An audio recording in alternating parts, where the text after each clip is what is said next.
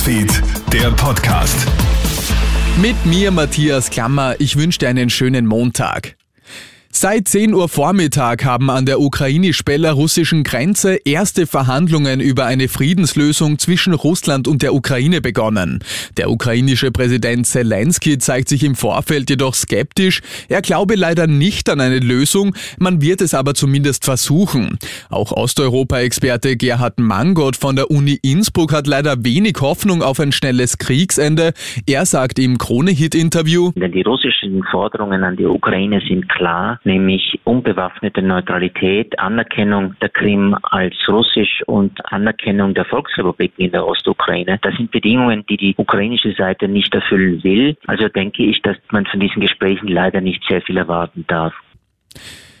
Im Russland-Ukraine-Krieg vermehren sich die Anzeichen auf einen massiven Ansturm russischer Armeen auf die ukrainische Hauptstadt.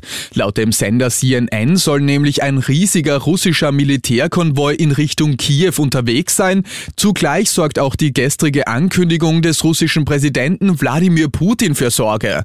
Aufgrund des aggressiven Verhaltens der NATO und der westlichen Wirtschaftssanktionen hat Putin die Nuklearstreitkräfte seines Landes in Alarmbereitschaft versetzt. Das heißt noch nicht, dass jetzt ein nuklearer Angriff gestartet wird. Wenn Putin sich aber dazu entscheidet, kann es durchaus schnell gehen. Laut Osteuropa-Experte Gerhard Mangot keine überraschende Reaktion Russlands. Hör mal. Nun, es ist sicherlich ein Signal an den Westen. Es ist auch ein Signal an die Ukraine. Es wäre auch töricht gewesen zu glauben, dass der Westen mit Sanktionen derart eskaliert, wie er es getan hat, ohne dass Russland sich nicht sozusagen wehren oder dagegen reagieren würde.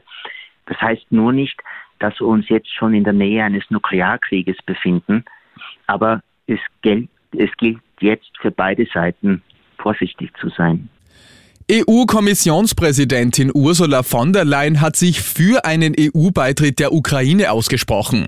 Auf die Frage einer Reporterin des Senders Euronews nach einer Aufnahme des Landes in die Gemeinschaft sagt sie gestern, im Laufe der Zeit gehören sie tatsächlich zu uns. Sie sind einer von uns und wir wollen sie drin haben. Zudem betont sie, dass es bereits mehrere Bereiche der Zusammenarbeit gebe.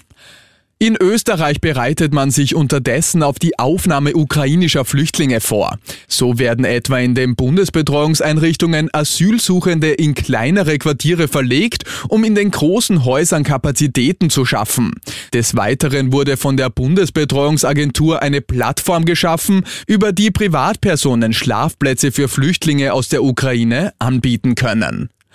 Und das war's schon wieder mit den wichtigsten Infos bis jetzt. Den nächsten Podcast und das nächste Update gibt's dann wieder am Abend von meinem Kollegen Felix Jäger. Schönen Tag dir.